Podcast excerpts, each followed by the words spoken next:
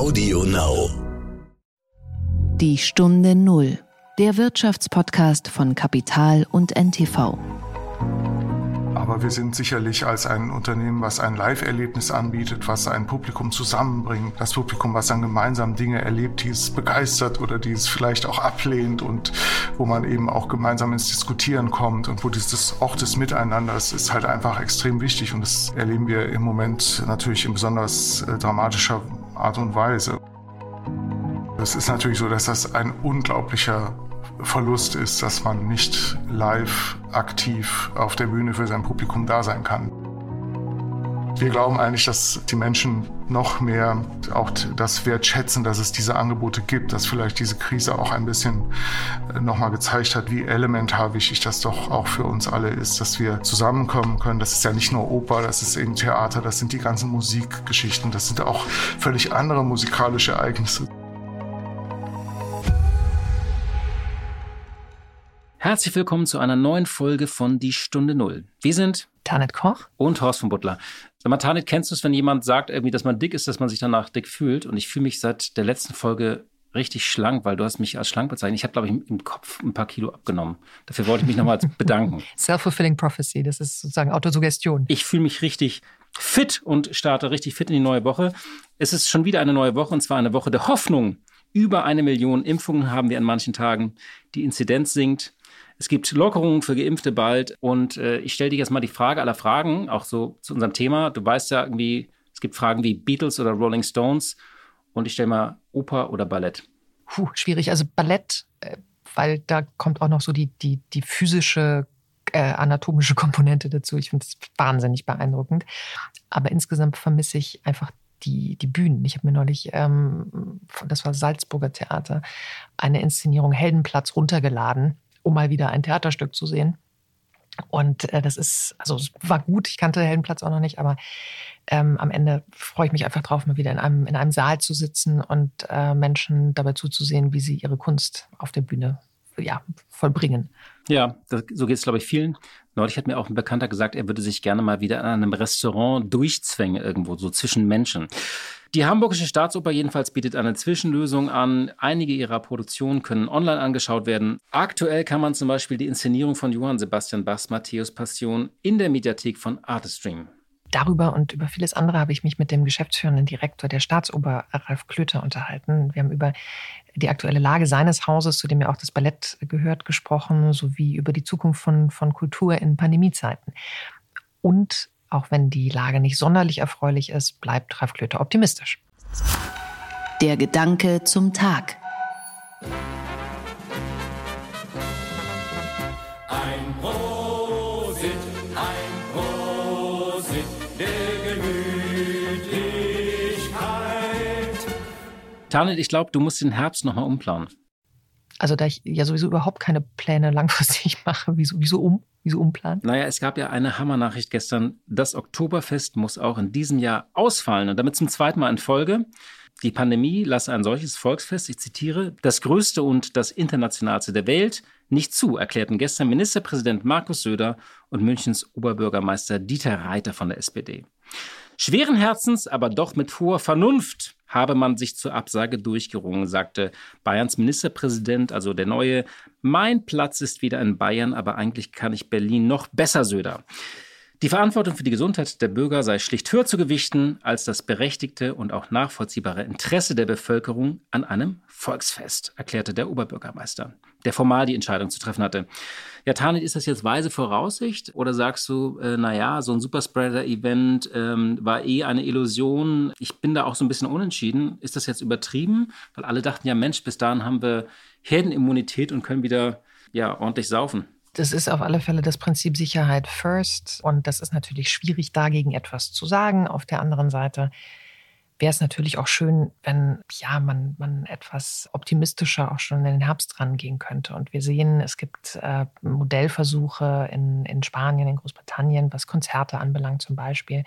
Da war es dann teilweise ohne Getränkeausschank. Das wird in der Tat beim Oktoberfest ein bisschen schwierig. Ich, ich kann auch nicht beurteilen, ob das sozusagen den Wirten letztlich hilft, Planungssicherheit zu haben und äh, am Ende die Ausfallversicherung nochmal noch mal geltend zu machen. Aber also irgendwie die Möglichkeit eines abgespeckten Oktoberfests, eines Oktoberfests mit Tests vorher, das ist, also ich finde es ich find's, ich find's schade. Ich bin noch nicht mal der größte Oktoberfest-Fan, aber irgendwie bis dahin hätte ich jetzt gedacht, kriegt man irgendwie zumindest ein Konzept hin. Aber äh, möglicherweise gibt es da auch Interessengruppen, die das gar nicht so wollen, weil, aber da weißt du vielleicht mehr drüber, weil es am Ende zu teuer wird und gar nicht den Ertrag bringt, wenn nicht genügend Leute kommen. Das weiß ich nicht. Ich weiß allerdings noch, ich war früher auch regelmäßig auf dem Oktoberfest. Ähm, ich war da auch sehr gerne, es war auch immer sehr lustig. Es ist halt unrealistisch, dass sich die ganzen Menschen zum Beispiel mit einer Luca-App da wieder ein- und auschecken, glaube ich. Also wenn man sich so ein normales Bierzelt, irgendwie den Schottenhammel oder das Schützen, Schützenzelt einfach mal vorstellt. Ich glaube, ähm, da gibt es eben einfach keine Kontrolle, da gibt es auch keine Vernunft. Es zeigt so ein bisschen, dass diese Normalität, die wir alle so herbeisehen und die ja plötzlich sehr nah und sehr real wird, also in zwei bis drei Wochen wird ja manches echt schon losgehen oder in anderen Ländern geht es schon los. Aber dass diese, diese absolute Normalität in Bezug auf Reisen, aber eben auch Großevents, dass das doch eine relativ zähe Sache bleibt. Ähm, auch bei internationalen Messen heißt es immer noch, die rechnen mit ein bis zwei Jahren äh, Flaute.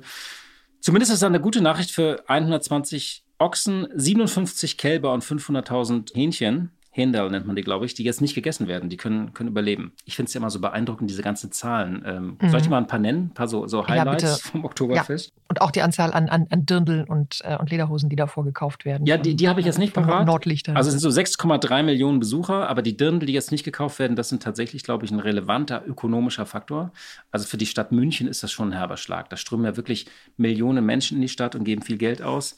Für die Umwelt ist es, glaube ich, ganz gut. 2,84 Millionen Kilowattstunden werden nicht verbraucht und 105.000 Kubikmeter Wasser müssen nicht fließen und 1000 Tonnen Müll fallen auch nicht an. Aber 7,3 Millionen äh, Liter Maß werden nicht getrunken. Ich weiß, ich mache das die Welt besser oder schlechter. Was glaubst du? es macht sie nüchterner. macht sie nüchterner.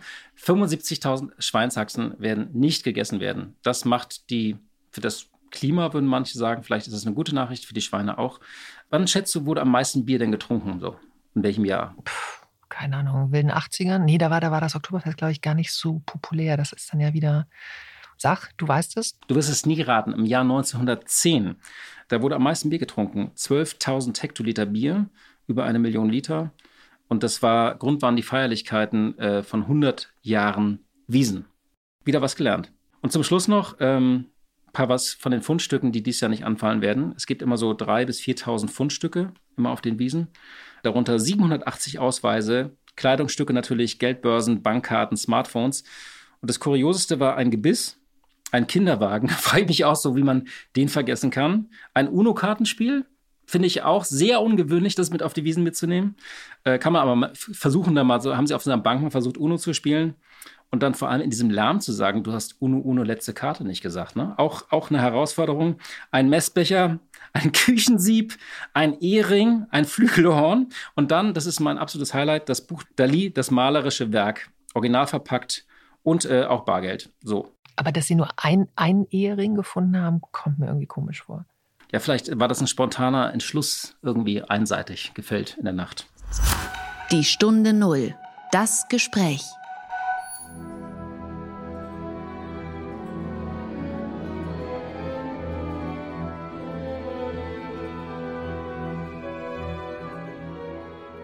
Diese Klänge vermissen viele, vor allem live und von der Bühne und mit sozusagen diesem, diesem Konzert- und Kultur-, Ballett-, Opernerlebnis, was man sehr schwer über Bildschirme darstellen kann. Aber immerhin, ähm, es gibt jetzt auch digitale Angebote.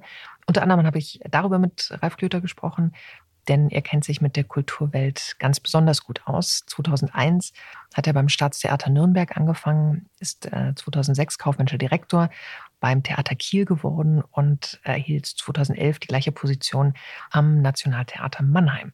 2013 wurde er dort geschäftsführender Intendant und erster Eigenbetriebsleiter. Also wir sehen, Titel gibt es auch in der Kulturwirtschaft. Seit 2017 ist er geschäftsführender Direktor der Hamburgischen Staatsoper. Und die Staatsoper Hamburg hat eine interessante Geschichte, weil sie sich auch mit Krisen auskennt. Und das ging auch schon sehr früh los. Sie wurde ja 1678 als erstes öffentliches Opernhaus in Deutschland gegründet und musste 50 Jahre später das erste Mal wegen Misswirtschaft schließen. Und 1765 hat sie neu eröffnet. Und der große Dramatiker Lessing wurde kurz danach Dramaturg der Bühne. Ein Jahrhundert später stand die Staatsoper erneut vor dem finanziellen Ruin.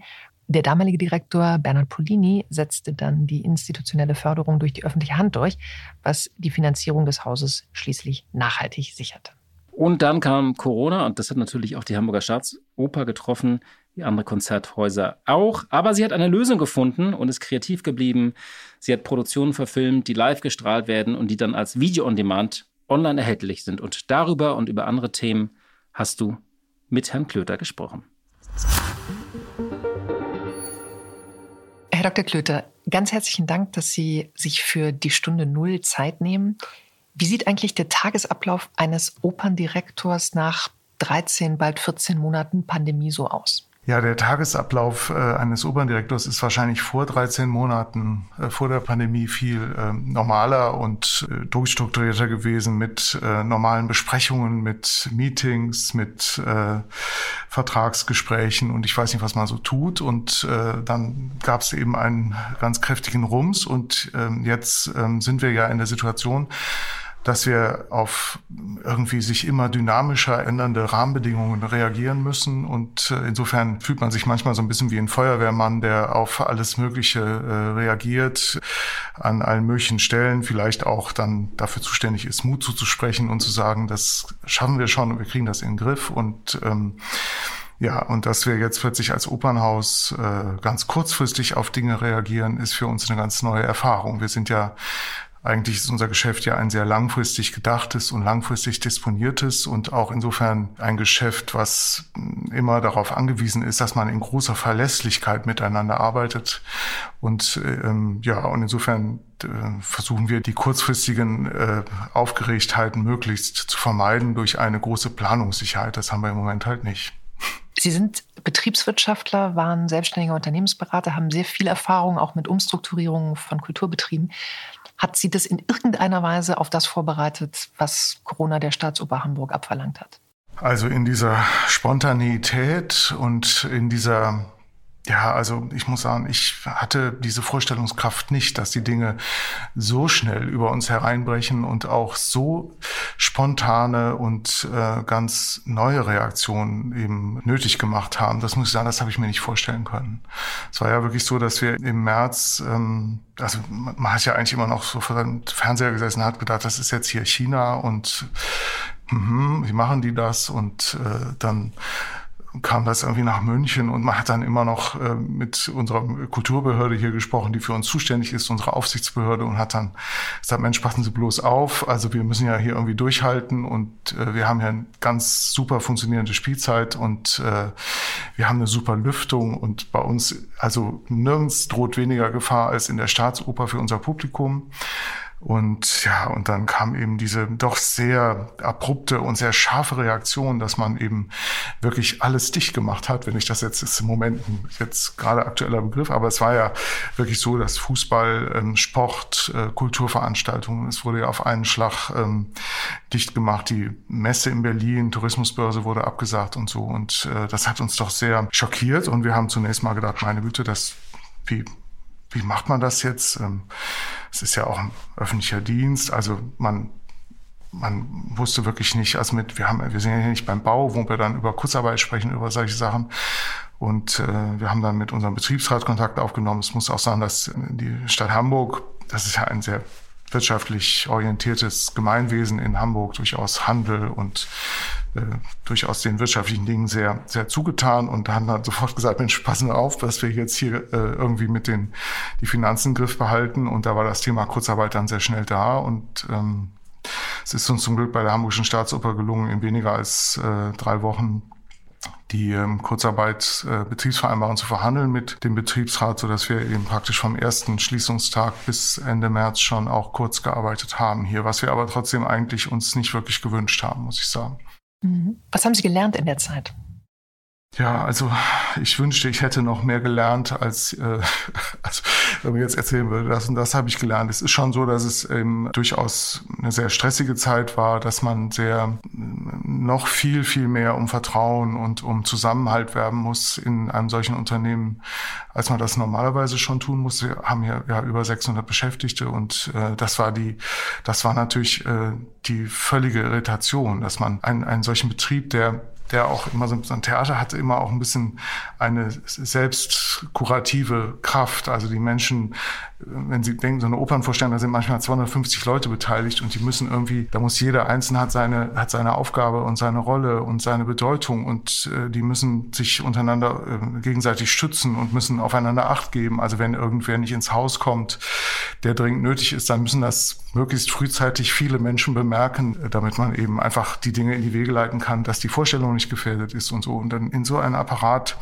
das Stöckchen reinzuhalten und zu sagen, da ist jetzt mal erstmal Feierabend hier und jetzt gehen wir alle nach Hause und passen auf, dass wir uns nicht anstecken, das hat schon eine große Aufregung bewirkt. Und ähm, ja, also da halt immer wieder irgendwie, obwohl man so kurzfristig nur denken kann und zuerst ja auch gehofft hat, dass es nicht lange dauert, da irgendwie auch ja für eine ja gewisse Ruhe oder auch für eine gewisse äh, den also so einen langfristigen Optimismus nicht zu, äh, versuchen zu bewahren das war schon sehr anstrengend ob ich das jetzt gelernt habe, weiß ich nicht. Hm.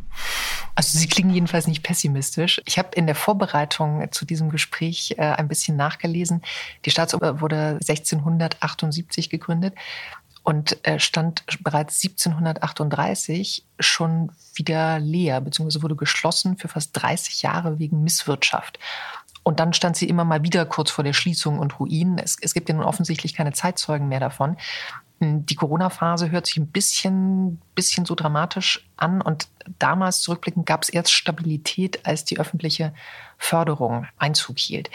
Wie abhängig sind Sie heute von dieser öffentlichen Förderung? Was würden Tickets ohne Subventionen kosten? Beziehungsweise stünden Sie jetzt auch vorm Ruin ohne die Corona-Hilfen?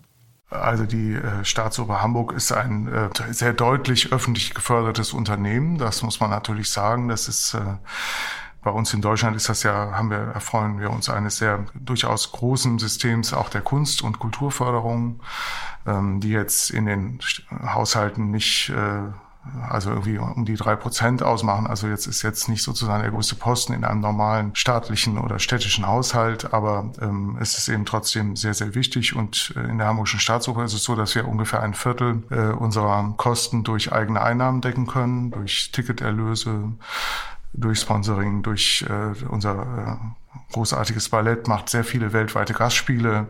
Da erlösen wir dann durchaus auch Geld. Und ähm, ja, das ist ungefähr ein Viertel der von uns ähm, verursachten Aufwendungen können wir durch solche Erträge halt decken und den Rest äh, tut äh, die Stadt Hamburg dazu und das tut sie auch schon sehr lange. Die Staatsoper, Sie haben das gut recherchiert, ist ja ein privatwirtschaftlich organisiertes Unternehmen. Deswegen konnten wir übrigens die Kurzarbeitsbetriebsvereinbarung äh, verhandeln, weil wir eben in einer GmbH organisiert sind und das war die Hamburgische Staatsoper immer, weil sie immer ein privatwirtschaftlich gedachtes und geführtes Unternehmen gewesen ist, obwohl halt einfach Oper zu machen und zu produzieren äh, ein sehr teures Vermögen ist und insofern auch durchaus durch die Kunstförderung gefördert wird. Es gab eine Video-on-Demand-Aufführung auf Ihrer Website ähm, am 17. April, die Fledermaus von Strauß. Ich frage jetzt nicht, ob das was mit glücklich ist, wer vergisst, was nicht mehr zu ändern ist, zu tun hat, aber es drängt sich ein bisschen auf.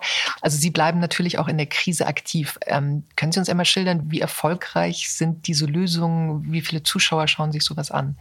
Ja, also wir sind ähm, da ähm, durchaus glücklich, sag ich mal, weil es dann schon 60, 80.000 Zuschauer sind. Aber das ist natürlich so eigentlich gar nicht unser Geschäft und auch gar nicht das, was wir wirklich für richtig halten, was wir tun sollten. Und es ist halt ein Markt, der ganz anders tickt. Wir sehen da auch überhaupt gar keine Möglichkeiten, in irgendeiner Form auch nur annähernd wirtschaftlich tätig zu werden, sondern wir finden es halt einfach wichtig, dass unser Publikum von uns äh, Lebenszeichen bekommt, dass wir diese Chance auch mal nutzen, Dinge mal anders auszuprobieren und auch anders zu zeigen. Aber wir sind sicherlich als ein Unternehmen, was ein Live-Erlebnis anbietet, was ein Publikum zusammenbringt, was gemeinsam das Publikum, was dann gemeinsam Dinge erlebt, die es begeistert oder die es vielleicht auch ablehnt und wo man eben auch gemeinsam ins Diskutieren kommt und wo dieses auch das Miteinander ist, ist halt einfach extrem wichtig und das erleben wir im Moment natürlich in besonders äh, dramatischer Art und Weise und äh, das nach Hause transportieren von Bildern aus dem Theater über einen Stream oder so, das ist, ist schön und ich finde es auch, wir sind auch so glücklich, dass wir es machen konnten und auch äh, für uns erleben durften, aber jetzt ist gerade unser Haus da auch nicht besonders äh, gut ausgestattet es gibt Häuser, die haben schon überall Kamera eingebaut, um diese Dinge aufzuzeichnen. Wir müssen das alles hier noch mit äh, von Hand eben uns erarbeiten. Und ja, also ich sag mal, äh, das ist eine gute Erfahrung, es ist uns wichtig für unser Publikum, aber es ist für uns kein Weg in die Zukunft. Ich glaube, man lehnt sich jetzt nicht allzu weit aus dem Fenster, wenn man sagt, bei all den Unterrichtsdefiziten im Corona-Jahr hat es den Musikunterricht wahrscheinlich mit am meisten getroffen.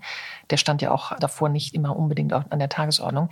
Befürchten Sie, dass gerade Kinder aus sogenannten Bildungsfernschichten nun noch weniger Zugang zur Opernkultur erhalten, möglicherweise auch nachhaltig weniger Zugang erhalten? Ja, es ist schon sehr, ich sag mal, sehr schade, dass die äh, Dinge eben aus der Präsenz und aus dem eigenen Tun und aus der Anschauung jetzt äh, ins, äh, ins Netz verlagert worden sind. Aber ich muss sagen, wir haben sogar da ein bisschen auch Ansätze des Optimismus, weil auch wir haben auch neue Methoden entdeckt über Zoom.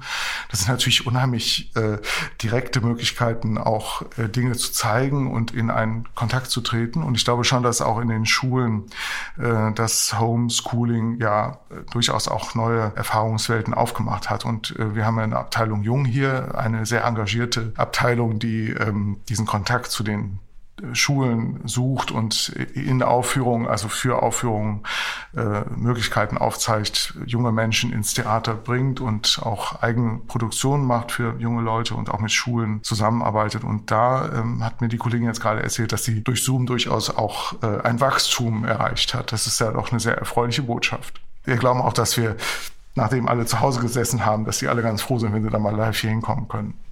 Sie erwähnten gerade schon die vielen Beschäftigten. Wie geht es Ihren Künstlern? Wie geht es den Musikern, den Sängern, den Tänzern, den Bühnenbildnern, den Lichttechnikern? Wie geht es Ihrem Generalmusikdirektor Kent Nagano, der ja normalerweise seinen Job nur mit Hilfe der Zeitverschiebung ausüben kann, weil er ja ein weltweites Publikum auch hat und normalerweise um den Globus reist? Wie geht es denen? Wie geht es den Menschen emotional?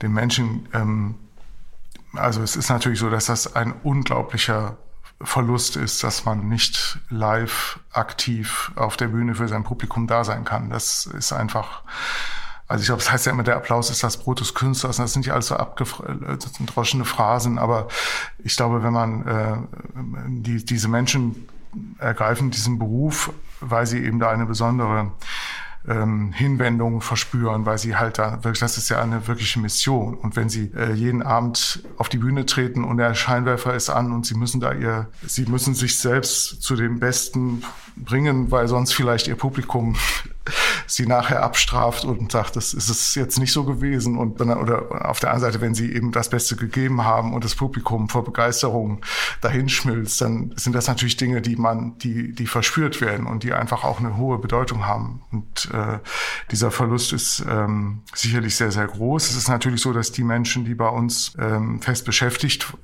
sind und waren, sind sicherlich wirtschaftlich jetzt sehr vernünftig durch die Pandemie gekommen, weil wir halt die Möglichkeit hatten, mit der Kurzarbeit halt die wirtschaftlichen Folgen abzumildern. Menschen, die nicht fest beschäftigt äh, am Theater sind, die halt als freie Künstler mit Gastengagements äh, einfach äh, auch an verschiedenen Theatern dann arbeiten, die auch besonders erfolgreich vielleicht sind und dadurch eben an jedem, das kennt man ja, die heute in New York, morgen in Mailand und äh, übermorgen in Hamburg, das gibt es natürlich und äh, die sind äh, natürlich extrem getroffen worden durch die Pandemie, weil äh, die in eine große Lehre gefallen sind. Wir haben dann mit dem Bundesland übergreifend eben Regelungen gefunden, dass es nicht völlig abbricht und die jetzt ein Jahr lang ohne jede Einnahme dastehen, aber es ist halt trotzdem ein großer, auch wirtschaftlicher Verlust. Und wenn Sie Kent Nagano ansprechen, Kent Nagano ist sicherlich in, auch in sehr großer äh, Sorge darum, dass man einfach äh, künstlerische Qualität der Orchesterarbeit äh, über die Pandemie hinweg auch rettet. Und wir bietet eben sehr, sehr viele Formate an und arbeitet eben auch in sehr vielen kleinen Formaten mit den Musikerinnen und Musikern, um einfach auch die Leistungsfähigkeit äh, wachzuhalten. Was übrigens auch zum Beispiel im Ballett, also. Das wollte ich gerade fragen. Wie hat man das Training irgendwie aufweckt? Das war ja für uns wirklich ein, das war eine Katastrophe im März 2020. Wir haben alle nach Hause geschickt, haben dann Kurzarbeit Null angemeldet. Also die Menschen waren praktisch zu Hause. Und äh, denken Sie an Opernsänger, die ihre Stimme pflegen müssen. Die können das, die können vielleicht noch zu Hause auch üben, was die Nachbarn vielleicht dann auch, wenn das dann alles zu Hause stattfindet, auch nicht mehr als angenehm empfinden. Aber Balletttänzer brauchen auch den Raum, sie brauchen die Größe, sie müssen einfach die körperliche Kraft sich bewahren. Und ähm, es war dann die erste das erste, was wir eben gemacht haben, war mit unserem Betriebsrat darüber zu sprechen, wie wir im Ballett das Training wieder anbieten können, dass die Tänzer wieder einfach auch äh, hygienisch unbedenklich im Ballettzentrum auch wieder trainieren können. Mhm. Apropos hygienisch unbedenklich, es gab ja Öffnungsphasen.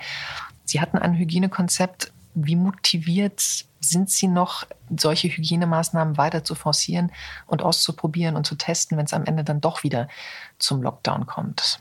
Wir glauben, dass es halt ähm, wirklich wichtig ist, dass man das, was ursprünglich ja durchaus in Hamburg auch äh, lange Zeit hochgehalten worden ist, die damalige Gesundheitssenatorin hat in allen ähm, Pressekonferenzen damals gesagt, es gibt keine Orte, die so sicher sind wie unsere Theater. Es ist viel gefährlicher, in den manchen Keller eben zu gehen, der schlecht belüftet ist, mit 15 Leuten, als mit 1600 Leuten in der Staatsoper zu sitzen und sich einen Ballettabend anzugucken. Und das ist jetzt sicherlich nicht äh, ganz sachgerecht für die Pandemie, aber es ist ja trotzdem auch, da ist ja auch ein Funken Wahrheit halt drin. Man muss ja sagen, man sitzt im Theater, ähm, das Husten ist eine unangenehme Angelegenheit, die man sicherlich dann in die Armbeuge erledigt. Und wenn man das mit Maske macht und äh, wenn man weiß, dass unter jedem Platz eben Frischluftzufuhr in den Saal geblasen wird, die siebenmal pro Stunde ausgetauscht wird. Also es ist halt ein sehr sicherer Ort, ein solches Theater. Und äh, wir hoffen eben, dass äh, sehr bald die Menschen wieder zu uns zurückkommen dürfen und können.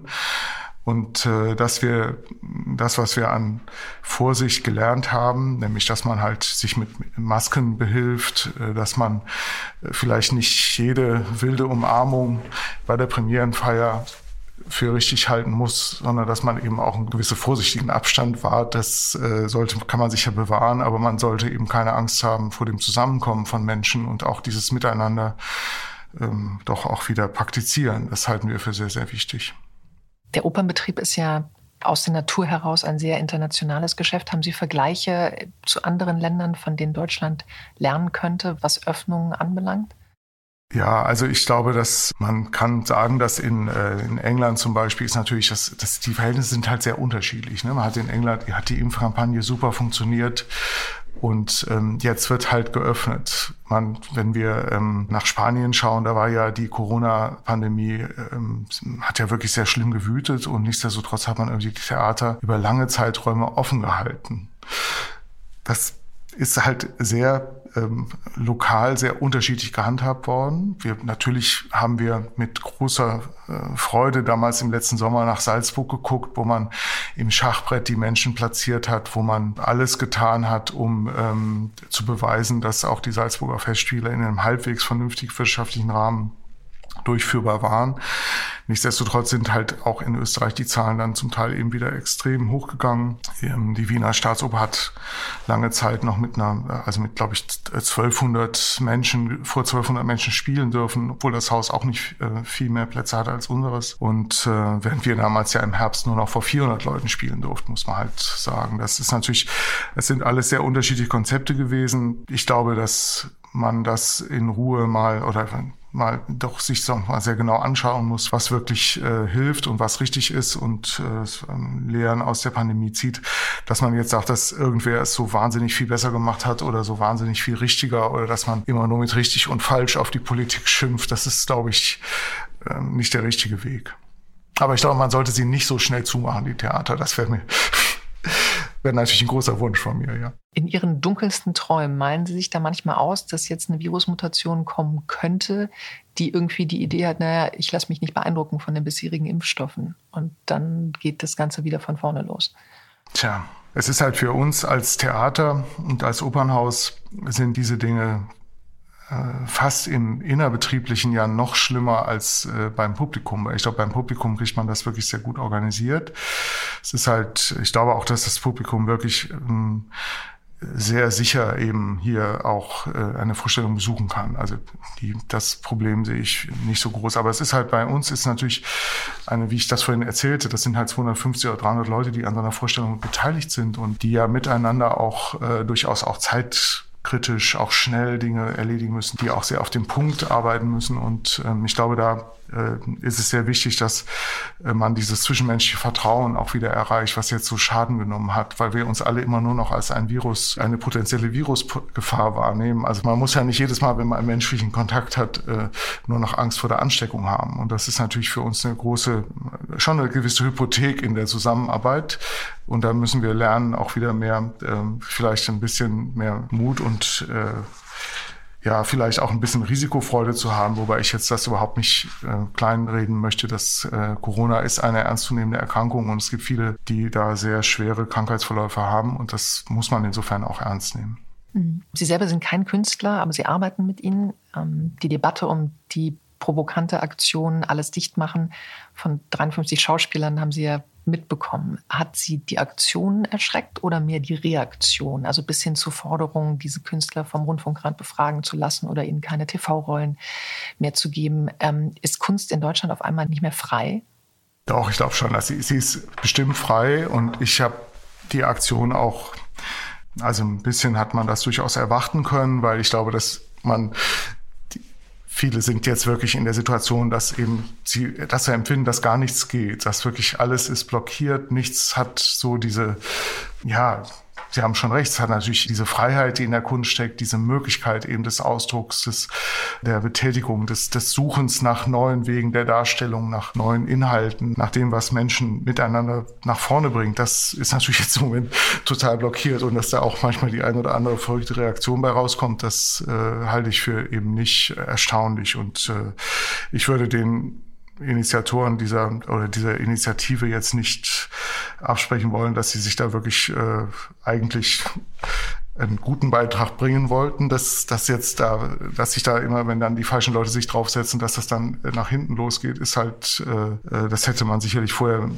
besser bedenken sollen und müssen und können. Aber ich weiß zum Beispiel Ulrike Volkerts, sie hat damals in Mannheim äh, als ich dann in Mannheim äh, war, noch ähm, äh, in der Flüchtlingskrise ein, äh, auf Gage verzichtet und ein super Projekt gemacht äh, für äh, in Flüchtlingshilfe und so. Und das sind alles Menschen, die, die wirklich die Dinge haben, die auch für Überzeugungen einstehen und die dann auch mitteilen wollen. Und insofern finde ich die Reaktion schon zum Teil ein bisschen überzogen, aber ich fand auch, dass sehr viele ja auch sehr differenziert darauf reagiert haben. Insofern finde ich das auch, dass er doch äh, die Diskussion dann wiederum, dass man auch differenziert reagiert. Die Aufgeregtheit des Internets von Twitter und so, das ist halt schade. Das ähm, finde ich auch sehr befremdlich, dass man nicht mit ein bisschen mehr Gelassenheit mit Dingen umgehen kann und auch einfach sich auch wenn es dann nicht die eigene Meinung ist, muss man sich halt trotzdem vielleicht nicht so wahnsinnig drüber aufregen. Aber das mache ich dann auch manchmal. Worauf können wir uns denn, ähm, wenn denn wieder äh, eine gewisse Normalität einkehrt, äh, eine echte Normalität, äh, Grundrechte auch wieder ausgeübt werden können, Kunst- und Kulturfreiheit wieder so stattfinden, wie wir es gewohnt sind, worauf können wir uns denn in Ihrem Hause freuen am allermeisten? Ja, also wir freuen uns darauf, dass wir die Dinge, die wir hier produziert haben, die wir ja produzieren, weil wir einen sehr langfristigen Spielplan haben, der über viele Jahre dann auch diese Werke dann immer wieder ähm, auf die Bühne bringen will. Deswegen können wir hier nicht einfach den Produktionsbetrieb einstellen. Wir freuen uns sehr darauf, dass wir diese Dinge rausbringen. Ich habe gerade mit unserer äh, Kostümchefin gesprochen, die gesagt hat, dass sie auch ähm, in dieser Zeit den Eindruck gewonnen hat, dass wir äh, sehr, dass da wirklich was ganz erstaunliche Dinge auch entstanden sind, die dann auch unter ganz anderen äh, Arbeitszusammenhängen äh, realisiert werden mussten. Und das hat auch wieder irgendwie dann trotzdem auch wieder eine Kraft gegeben, auch wenn wir natürlich sehr traurig waren, dass wir das eben unserem Publikum nicht zeigen durften. Also auf jeden Fall stehen wir hier in den Startlöchern und freuen uns sehr darauf, dass wir diese Dinge auf die Bühne bringen werden können. Und wir sind eigentlich auch sehr optimistisch, dass unser Publikum den Weg zurückfindet und auch mit großer Freude diese Dinge auch annehmen wird. Das heißt, kein nachhaltiger, langfristiger Schaden. Das glauben wir nicht. Ich, wir glauben eigentlich, dass, dass die Menschen noch mehr äh, auch das wertschätzen, dass es diese Angebote gibt, dass vielleicht diese Krise auch ein bisschen äh, nochmal gezeigt hat, wie elementar wichtig das doch auch für uns alle ist, dass wir zusammenkommen können. Das ist ja nicht nur Oper, das ist eben Theater, das sind die ganzen Musikgeschichten, das sind auch völlig andere musikalische Ereignisse. So, äh, das ist eben ein großes Spektrum. Ich glaube, für die Menschen ist das halt wichtig und die Menschen haben das jetzt mehr gemerkt. Insofern erlaube ich mir jetzt einfach Optimismus für die Zukunft. Ich danke Ihnen ganz, ganz herzlich sowohl für den Optimismus als auch für das Gespräch. Vielen Dank für Ihre Zeit und alles, alles Gute für die Staatsoper. Ja, Frau Koch, vielen Dank. Ich danke Ihnen. Liebe Hörerinnen, liebe Hörer, danke, dass Sie uns wieder Ihre Zeit gewidmet haben. Wir freuen uns auf Sie am kommenden Freitag. Bis eine schöne Woche. Kommen Sie gut durch die Woche. Die Stunde Null, der Wirtschaftspodcast von Kapital und NTV. Dieser Podcast ist Teil der Initiative Zeit, die Dinge neu zu sehen. Zum Schluss möchten wir euch noch einen Podcast empfehlen und dafür lasse ich einfach die Host selbst zu Wort kommen. Hallo, wir sind Raimund Brichter und Etienne Bell von NTV. Wir sind die Hosts von Brichter und Bell Wirtschaft einfach und schnell und damit ist auch eigentlich schon alles gesagt. Genau, wir liefern euch nämlich jeden Montag einen Begriff aus Wirtschaft und erklären euch in 10 Minuten alles dazu, was ihr wissen müsst. Immer aktuell, immer verständlich. Hört rein bei AudioNow und ntv.de. Und natürlich überall, wo es Podcasts gibt. Audio Now.